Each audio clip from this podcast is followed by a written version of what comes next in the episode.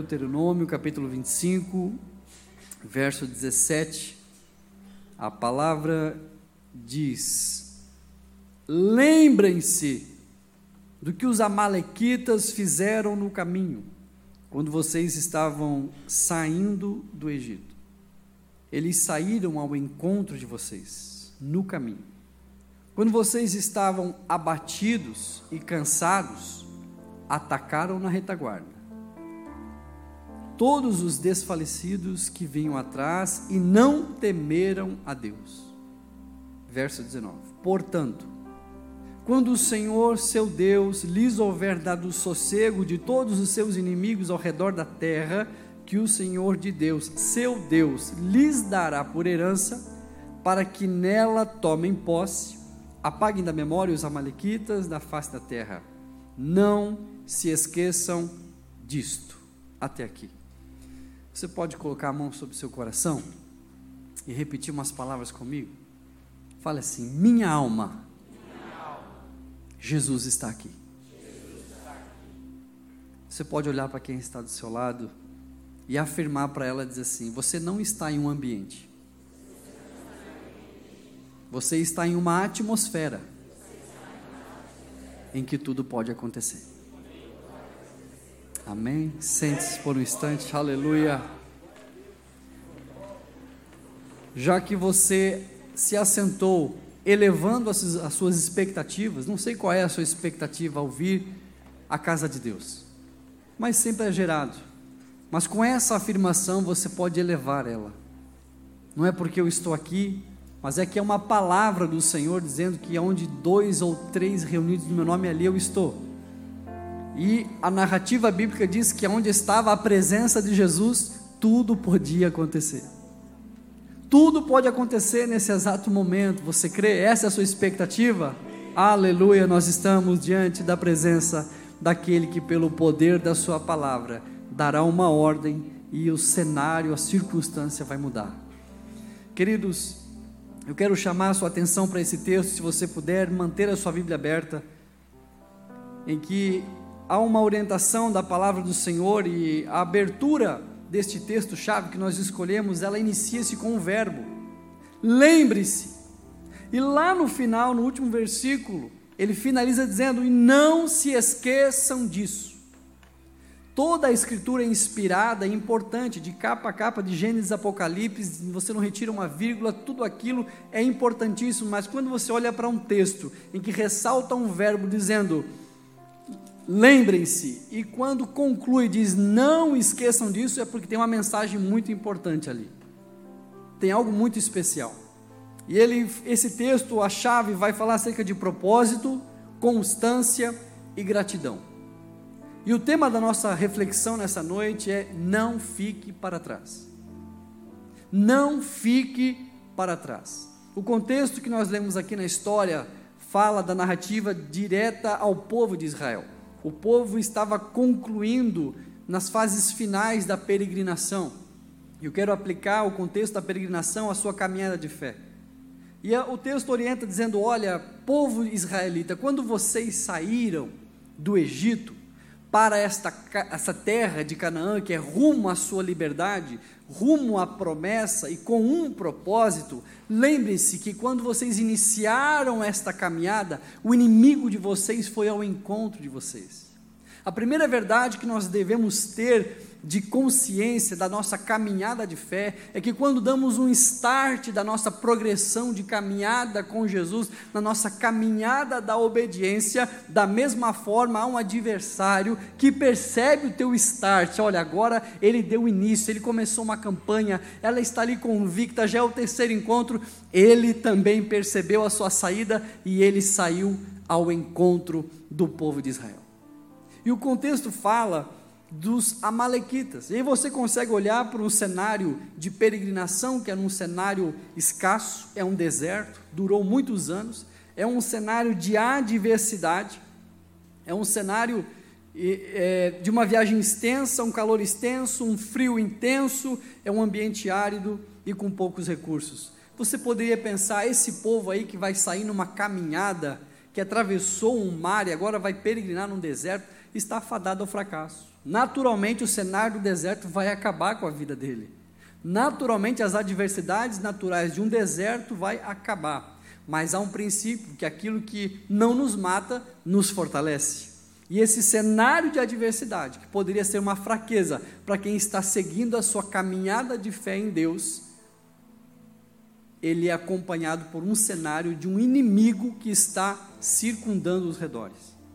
Eu quero te chamar a atenção porque a ameaça malequita para o povo de Israel na peregrinação não era um fronte de uma infantaria de 300 mil homens, não era um fronte de uma grande força bélica com grandes armas e de forma estratégica tentando surpreender aquele povo com uma emboscada. Sabe qual era a estratégia dos Amalequitas? Ficar camuflado nas areias. Porque quando a arca puxava o ritmo que conduzia a peregrinação, sinalizada durante o dia pela nuvem que fazia sombra e dava o ritmo, e pela coluna de fogo que acompanhava e aquecia a noite, quando aquela arca a, adotava o ritmo da cadência daquela caminhada, os amalequitas ficavam à espreita de quem estava mais atrás, cansado, fadigado ou desfalecido. E a ação deste inimigo era perceber aquele que estava cansado, fadigado e um pouco mais para trás, distante da presença. A arca era a referência da presença. E eles percebiam que quando um dos membros daquela, daquela comunhão, daquela equipe, daquela peregrinação estava distante da presença, era porque ele estava cansado, estava abatido e desfalecido. Mas a palavra de Deus traz uma injeção ao nosso coração de ânimo, dizendo: não fique para trás, porque este Amalequita estava à espreita daquele que se distanciava um pouco. E ele não vinha com, a, com um, um, uma grande infantaria, ele vinha com um ou dois camuflados na areia e a primeira ação daquele malequita era tapar a sua boca, era neutralizar a capacidade de verbalizar. Você consegue identificar que em muitos cenários da nossa caminhada de fé, no cenário da peregrinação da sua vida, seja também na área profissional, no relacionamento ou na sua vida espiritual, existem desgastes naturais. Existem o desgaste do dia a dia, existe a correria do dia a dia, o ativismo. Hoje é uma quinta-feira, eu sei que tem pessoas que vieram direto do trabalho, pessoas que já estão cansadas, tem um esgotamento, mas você foi perseverante para estar mais perto da arca, aleluia. Mas o desgaste é natural para quem está peregrinando. Você está em uma peregrinação em um propósito, e o desgaste virá, o cansaço virá, a fadiga virá. E agora, nesse cenário quando nos encontramos distante da presença. Estamos cansados, distantes, e o Amalequita, ele, com sua mão, ele neutraliza a, capaci a capacidade de verbalizar. Irmãos, se existe algo que naturalmente nos aproxima da presença, é a possibilidade de verbalizar, dizendo: Senhor, eu clamo tua misericórdia. Eu lembro do salmista fazendo a oração do Salmo 51.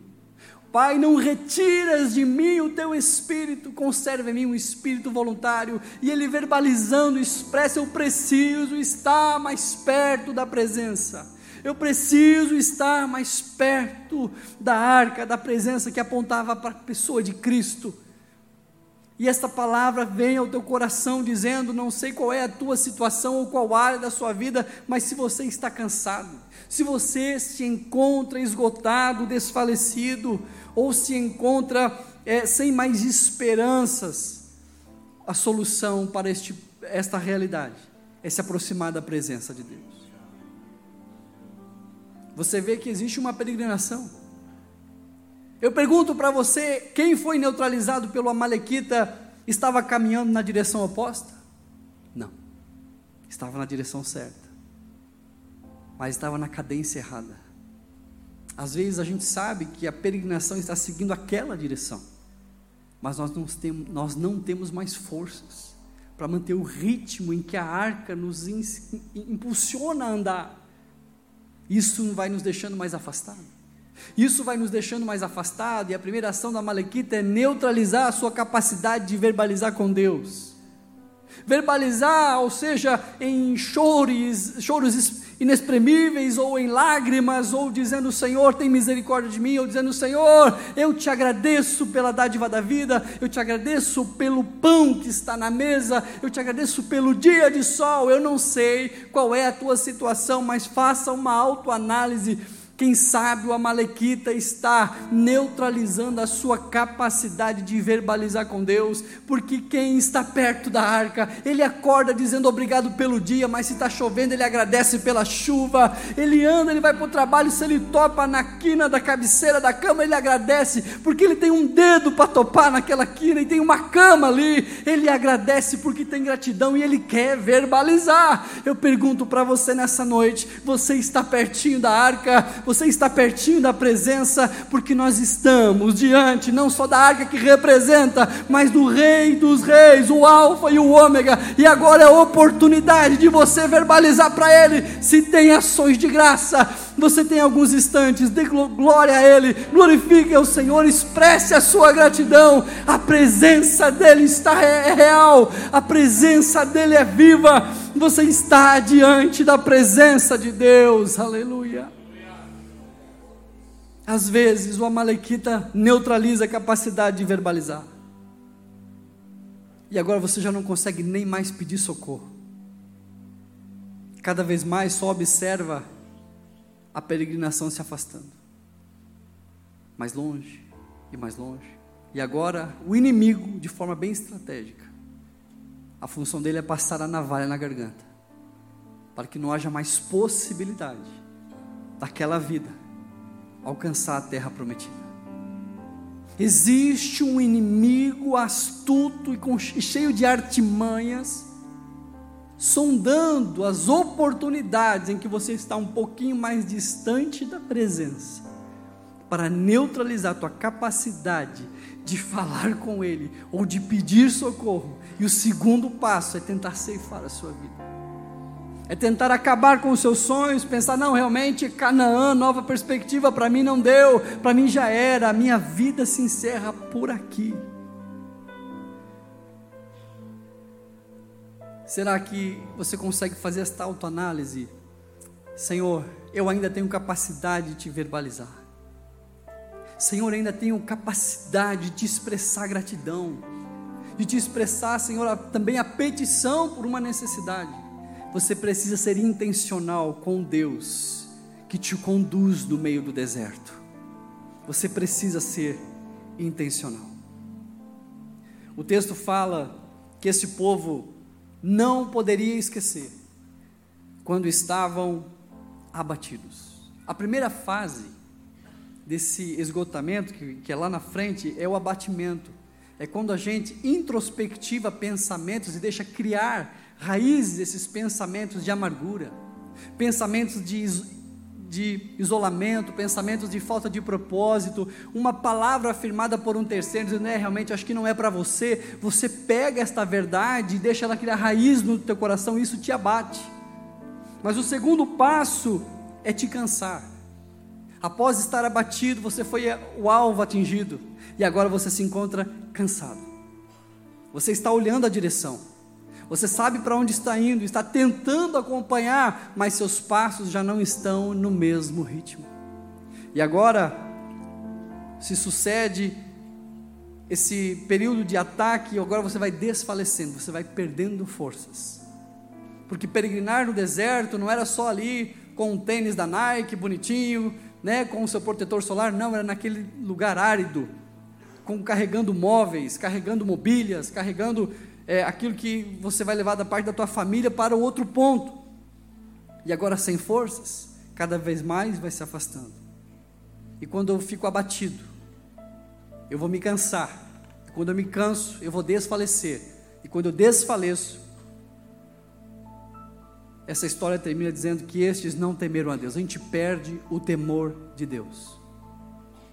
Quando se deixa uma raiz de amargura dominar o nosso coração, o destino disso pode ser perder o temor de Deus. Este é aquele que a Malequita vai neutralizar a capacidade de verbalizar e vai emolar a sua garganta. Você consegue parar e perceber pessoas que peregrinaram com a gente, caminharam com a gente, e de repente foram perdendo forças, foram ficando desfalecidos e hoje já não encontro na mesma peregrinação. Cansaram, deixaram sementes de amargura dominar o seu coração e foram abatidos pela realidade de um adversário que não dorme, que não precisa de, um, de uma grande expressão de ataque, ele vai lá de forma sorrateira, escondido entre as dunas do deserto para tentar tragar aquele que está cansado. E eu quero dizer para você que, quem sabe, você veio hoje dizendo assim: Deus, eu estou indo diante da tua presença, para mim já acabou, estou cansado, estou esgotado, mas se tu tens um propósito na minha vida ainda, traga uma direção, me dá uma afirmação. A primeira afirmação que você precisa entender é que, estando cansado, você não pode tomar nenhuma decisão. Estando cansado e esgotado, não é hora de decidir nada. Quando você olha para a história de Esaú, ele vem do campo cansado, esgotado do trabalho do campo, e ele vende a sua primogenitura, ele troca a primogenitura porque estava cansado, porque quem está cansado despreza virtudes, despreza princípios. E ele vende, ele troca o direito da primogenitura. Quando você olha para a esposa de Mical desprezando Davi porque estava dançando em público, público glorificando a Deus, ela despreza, então foi é afastada como esposa. Quando estamos cansados, tomamos, tomando decisões, estando cansados, a consequência será que nós vamos desprezar princípios. Homens cansados desprezam princípios. Se você está emocionalmente esgotado, se você está fisicamente esgotado ou cansado, não é hora de decidir nada.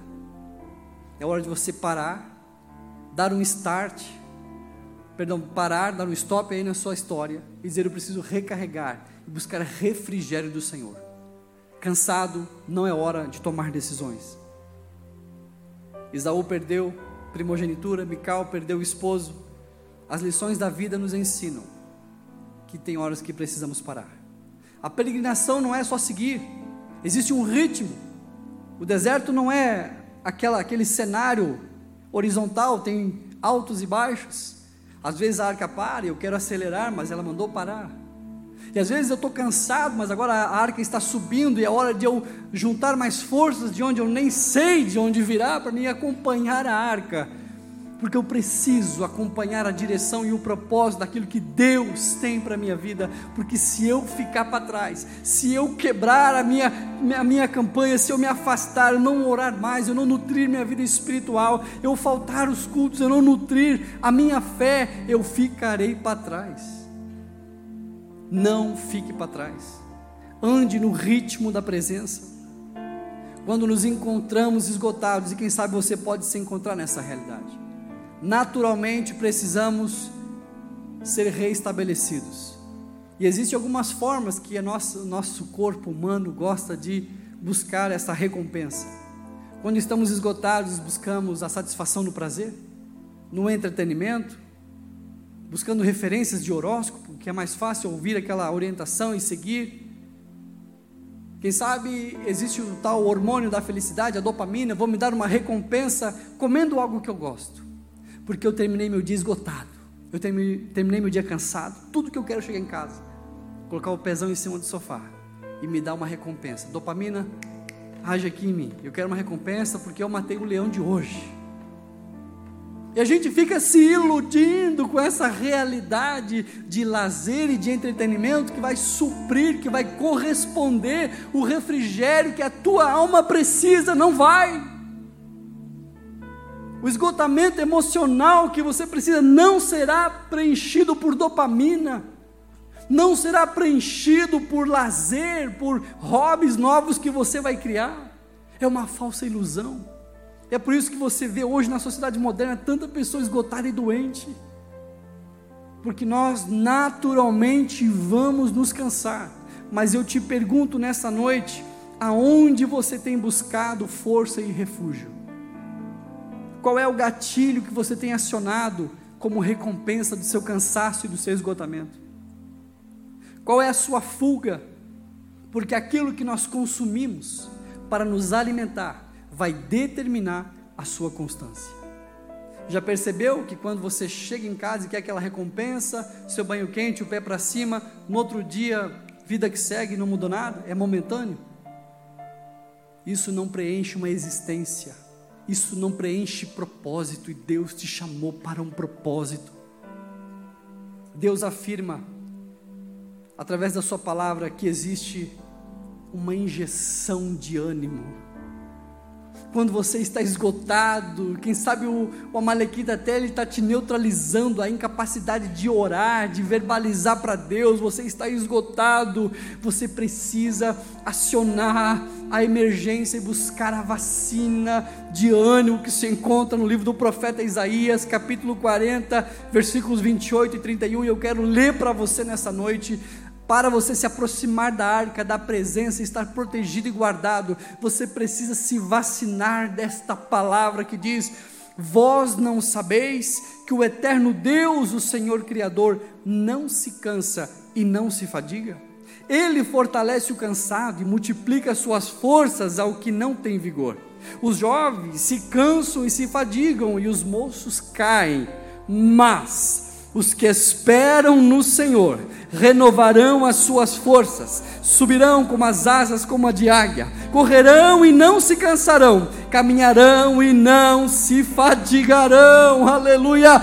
Existe uma palavra que é injeção de ânimo para a tua alma. Você precisa ser nutrido da palavra de Deus, da fonte que não se esgota. O versículo 28 disse: Vós não sabeis? Você não lembra que o Deus Criador não se cansa e não se fadiga? Aonde tem sido a tua fonte de refúgio? Netflix não vai suprir. Lazer? Criar um hobby novo? Comprar uma roupa nova? Comer o que gosta?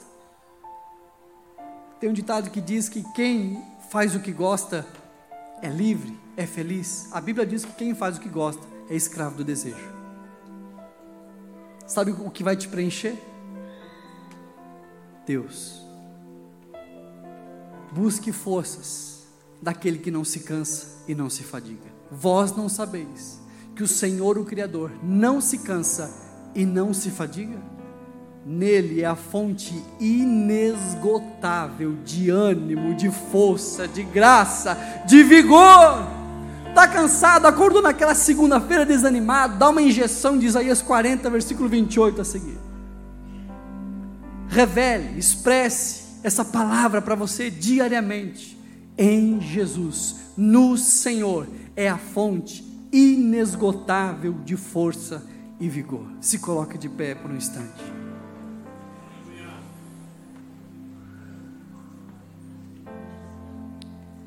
A rotina da vida nos desgasta, a peregrinação é cansativa. O caminho da obediência é um caminho cansativo, mas é o caminho da liberdade. Eles estavam no Egito escravos, exilados, e agora seguem obediência. E quem o acompanhava era Jeová Jiré, o provedor. Não faltou roupa, não faltou pão, não faltou coluna de fogo para aquecer a noite, porque no deserto é frio. Não faltou o maná do deserto, as codornizes, não faltou a nuvem que trazia sombra e o acalento para aquele sol escaldante. Porque a caminhada não é fácil, mas Jeová Jiré está com você. Mas mesmo se alimentando do que Deus provê, vestindo o que Deus provê e seguindo a direção que Deus dá, você vai se cansar. Você vai se esgotar. Só que a fonte que te alimenta e te supre para continuar está nele mesmo. Falamos sobre propósito e sobre constância. Mas você precisa nutrir o seu coração com a gratidão. Que a geração que ouviu essa palavra não pisou em Canaã. Tem pessoas que vão comer do maná, vão vestir as roupas que o Senhor vai dar, a provisão a todo instante, vão ver os sinais, vão ver mar se abrir, vão ver água da rocha sair. Mas desfrutar da provisão de Deus não é sinônimo de contemplar plenamente a promessa. Havia um povo que, vendo tudo isso e vivendo tudo isso, não nutriu seu coração com gratidão, com contentamento, e não contemplou plenamente a presença. não crie um estereótipo de fé a partir de sinais, eles são extremamente importantes. Mas às vezes a, o fundamento da sua fé vai ser onde você não vê nada, não escuta nada e não vê nada miraculoso. Deus também está ali. Quando você está cansado, a arca está andando, está acelerando. Você chega na igreja, pastor, qual é o ritmo da arca? Olha, quinta tem culto, no, domingo tem culto, tem EBD, é o ritmo da arca. É só seguir e não ficar para trás. Quem fica para trás? O Amalequita neutraliza a capacidade de verbalizar. E o segundo passo é imolar.